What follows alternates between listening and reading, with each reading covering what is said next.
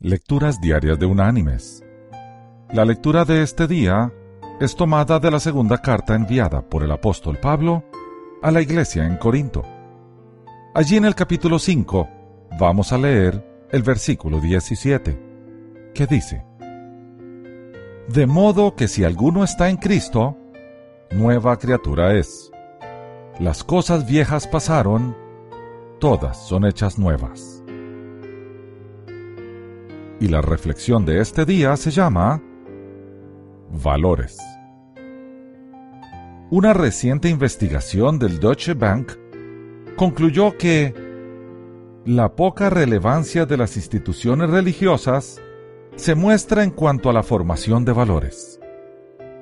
Solo un 14% de los jóvenes encuestados menciona a su comunidad religiosa, a las bases de su religión, como fuentes de las cuales aprendieron más sobre las reglas y valores sociales, con lo cual, en la formación de valores, las instituciones se encuentran en el penúltimo lugar, entre ocho opciones presentadas.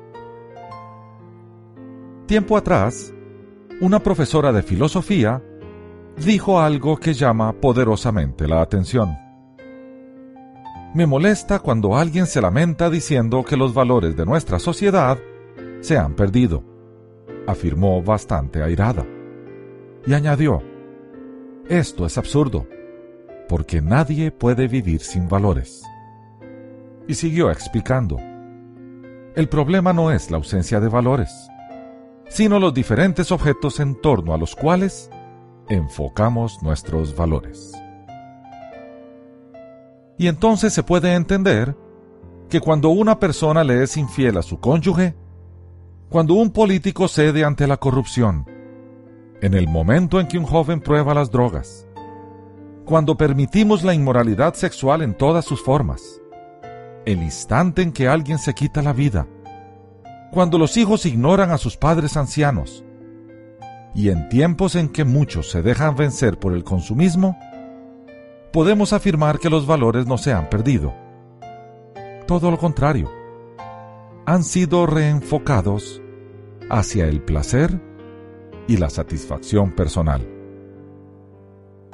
Quienes lamentan la aparente pérdida de los valores, intentan expresar su tristeza porque la fidelidad, la integridad, la sana diversión, la religión, la vida, la familia y el contentamiento han dejado de ser los motivos por los cuales se sacrifican los deseos personales y se ha reincidido, como humanidad, en la práctica del hedonismo, que es la doctrina filosófica basada en la búsqueda del placer.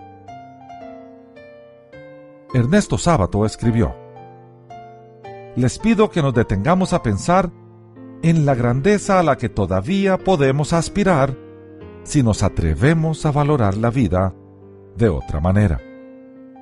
Hay algo que no falla y es la convicción de que únicamente los valores del espíritu nos pueden salvar de este terremoto que amenaza la condición humana. Mis queridos hermanos y amigos, pensar que los tiempos pasados fueron mejores no nos lleva a nada. El lamento no corrige las desviaciones, las corrigen nuestras acciones. Es un tema de definición y de acción. Los valores son la base de nuestra conducta y la conducta repetitiva genera hábitos. Para que la gente cambie, porque es posible cambiar, debe reenfocar sus valores. De esta manera, su conducta cambia. Un cambio de valores implica una completa renovación de nuestro ser. Y esa renovación solo la puede realizar el único ser que tiene el poder para hacerlo, nuestro Señor. No es cierto que la gente no pueda cambiar, sí puede hacerlo, si el Señor la acompaña en el proceso nuestras fuerzas no alcanzan para renovarnos completamente. Necesitamos de un ser superior y todopoderoso que lo haga por nosotros. Y todos sabemos quién es. Su nombre, Jesús de Nazaret. Que Dios te bendiga.